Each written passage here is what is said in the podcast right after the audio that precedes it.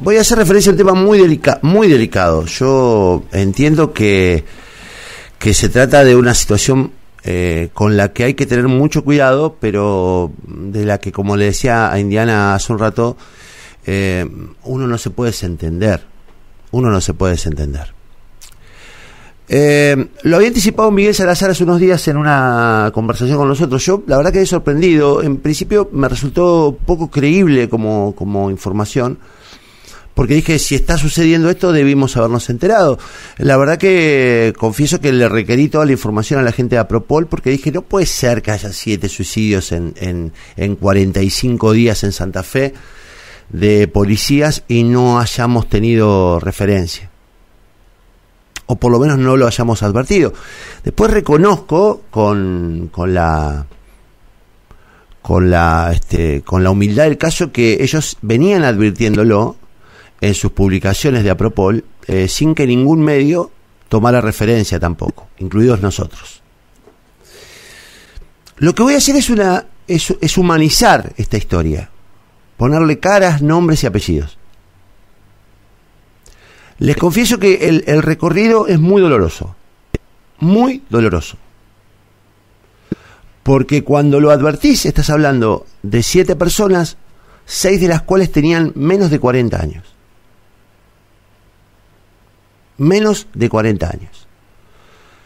Cinco de las cuales tenían la obligación de volver a trabajar cuando no estaban en condiciones emocionales de volver a trabajar.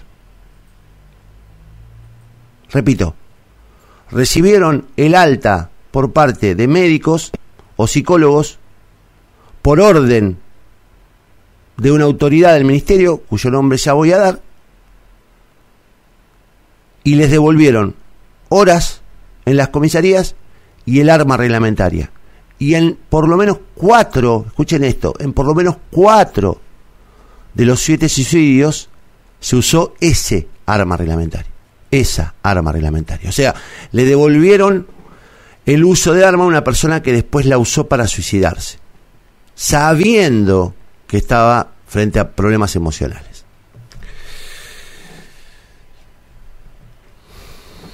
A ver, que se entienda, no estoy culpando a nadie de la circunstancia depresiva de otra persona.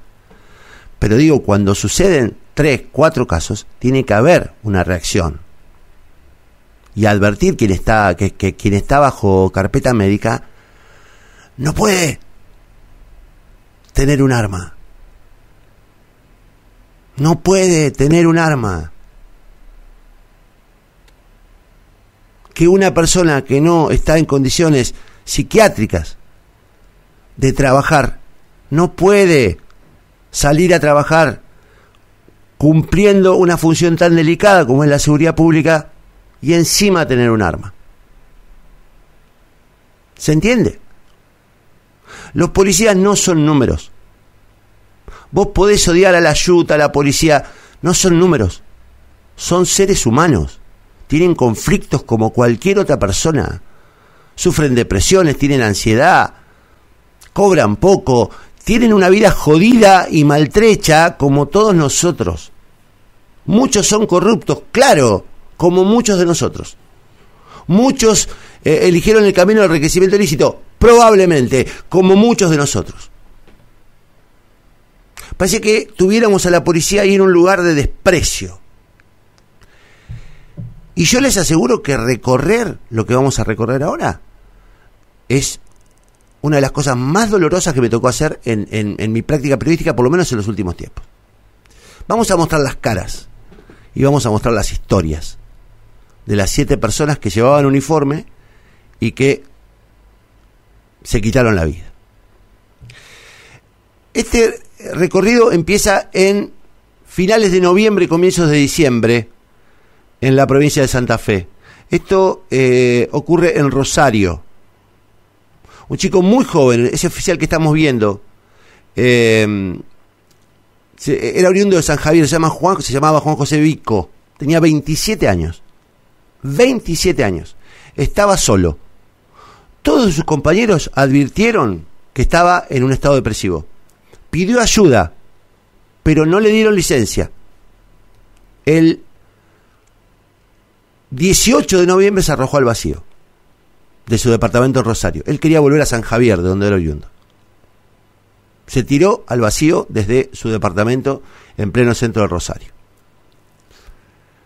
La saga sigue con el 18 de diciembre, o sea, mm, apenas menos de un mes después. Al que vemos en pantalla era el subinspector Darío Martínez.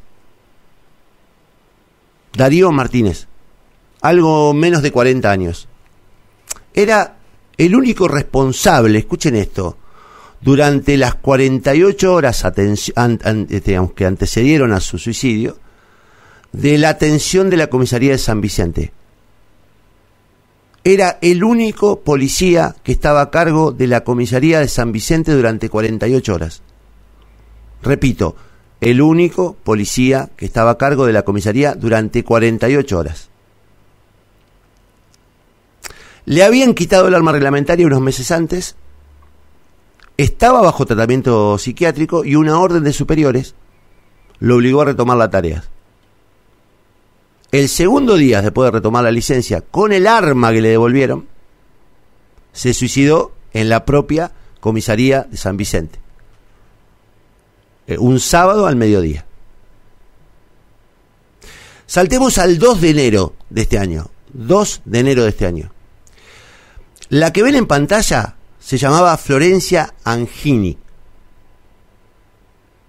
Trabajaba acá enfrente, a metros de rec.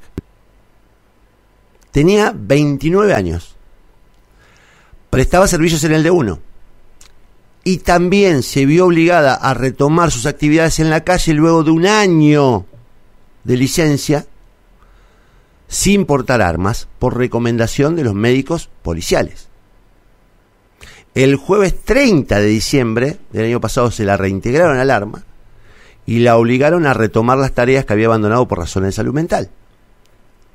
El 2 de enero, tres días después, utilizó su arma para matarse. Aquí en Santa Fe. Una semana después, el 9 de enero, se conoció el suicidio del oficial Marcelo Finos, 37 años. El hecho ocurrió antes de ingresar a su trabajo, a metros de la policía, de la jefatura de la policía de San Javier. Eran las cinco y media de la mañana de ese domingo. Finos venía de una licencia médica. También fue compelido a regresar a la actividad y aportar un arma y como en el caso de Ancini, la utilizó para matarse. El 25 de enero, quizás la única referencia este, y resonancia pública, eh, ocurrió el femicidio de eh, una mujer a manos del suboficial Gabriel Robles, el único de los eh, suicidados que tenía más de, de 40 años. Asesinó a su pareja y luego se quitó la vida. El femicidio era evitable. Había denuncias de la ex esposa de Robles, ya lo había denunciado por violencia de género, pero también lo había denunciado ante las autoridades superiores. Y advirtió los problemas emocionales que tenía Robles. Sin embargo, el hecho sucedió. Robles mató a su ex esposa con el arma reglamentaria que no debía portar y luego se quitó la vida. Y luego se quitó la vida. Y este fin de semana, y este fin de semana, apenas hace horas, eh, conocimos el último suicidio que particularmente a mí me dejó muy conmovido porque tuve un mensaje de la madre eh, que me contó cómo habían sido las últimas horas del el suboficial Blas Omar Pase. También, menos de 40 años. El 7 de febrero se quitó la vida en su casa después de este, estar en un estado depresivo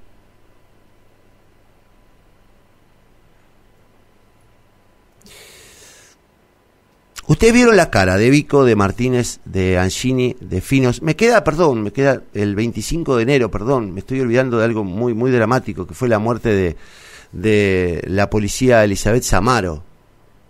Ahí la tienen, Elizabeth Samaro, también. Se quitó la vida.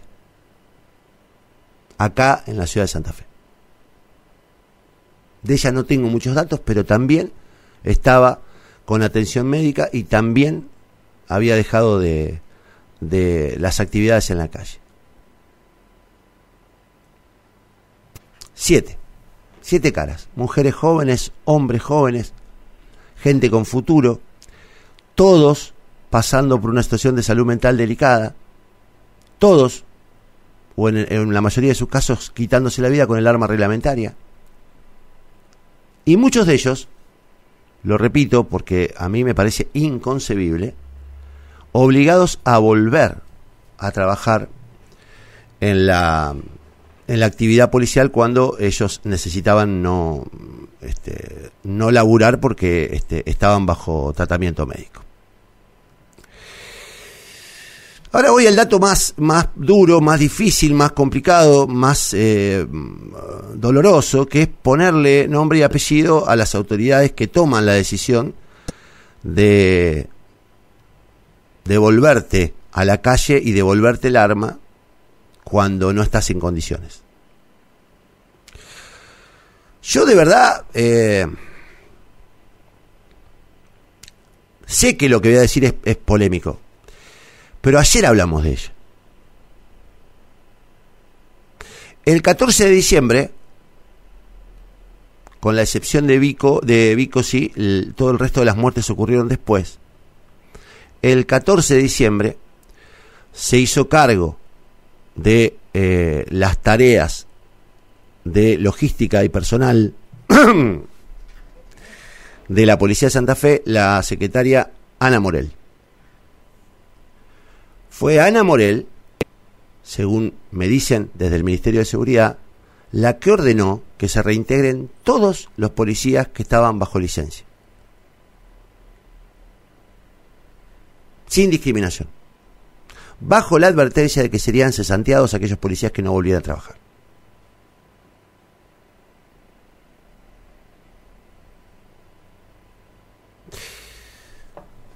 Yo no sé cuál es la formación de, Morel, tampoco tengo idea sobre la cantidad de, de, policías que están bajo licencia y lo que debe significar para un funcionario político no contar con los recursos humanos cuando eh, la calle lo está pidiendo.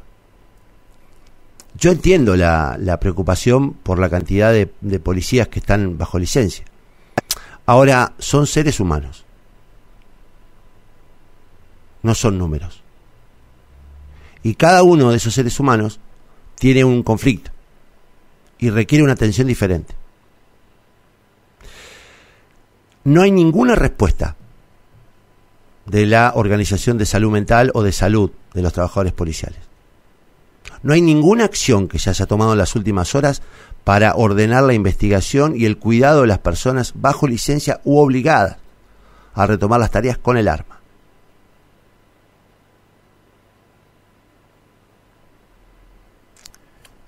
Repito, no voy a, a, colgarle eh, el, el, San Benito una persona que no dio, obviamente, la orden de que estas personas tuvieran conflictos y se suicidaran.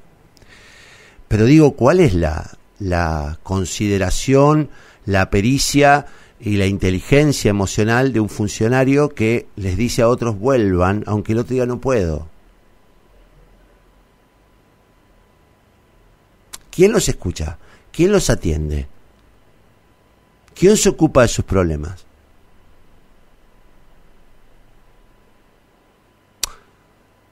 Yo lo dije ayer por Twitter, lo repito también es nuestra responsabilidad que esto no vuelva a ocurrir. ¿Cómo? Visibilizando el problema. ¿Cómo? Diciendo, loco, esto está pasando en nuestra policía. Les, ruego a los medios de comunicación este, santafesinos que comuniquen esto. Porque si no lo comunicamos, esto se va a grabar.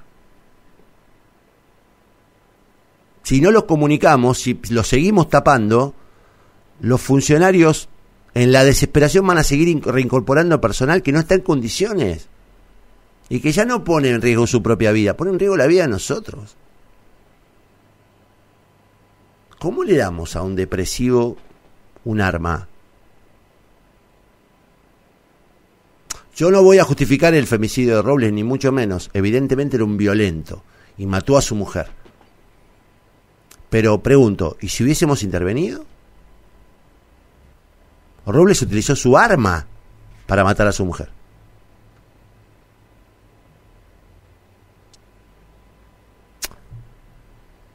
Yo no, quiero dar demasiada vuelta, pero digo, señora Morel, eh, usted en lugar de amenazar, como hizo ayer, al personal cuando se enteró del informe que hicimos sobre su designación, sobre el nombramiento de Vanessa Sosnávar, su hija, sobre la estructura que están armando para que, en lugar de salir gritando en los pasillos como salió ayer, voy a este, armar sumarios a los que le dieron información, voy a perseguir hasta el final, ocúpese de los policías.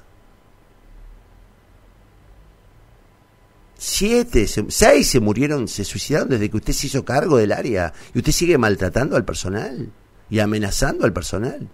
Tiene un problema, señora Morel. Ministro Laña, tiene un problema gravísimo. Tenemos un problema gravísimo. Mire cómo le voy a plantear. Tenemos un problema gravísimo. Y ustedes en lugar de salir a, resolverlo y a intervenir, salen a acusar con el dedo a los que lo hacemos público. O perseguir a los que nos dan información. Yo digo, les, tuve que, les tengo que mostrar la cara de cada uno de ellos, la historia de cada uno de ellos, para que entendamos que se nos murieron siete policías en 50 días. ¿Qué carajo nos corre por la vena?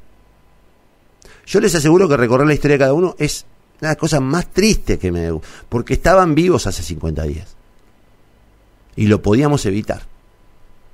Pero fue el propio Estado el que les devolvió el arma a muchos de ellos. Entonces, ¿qué clase de ayuda le dimos?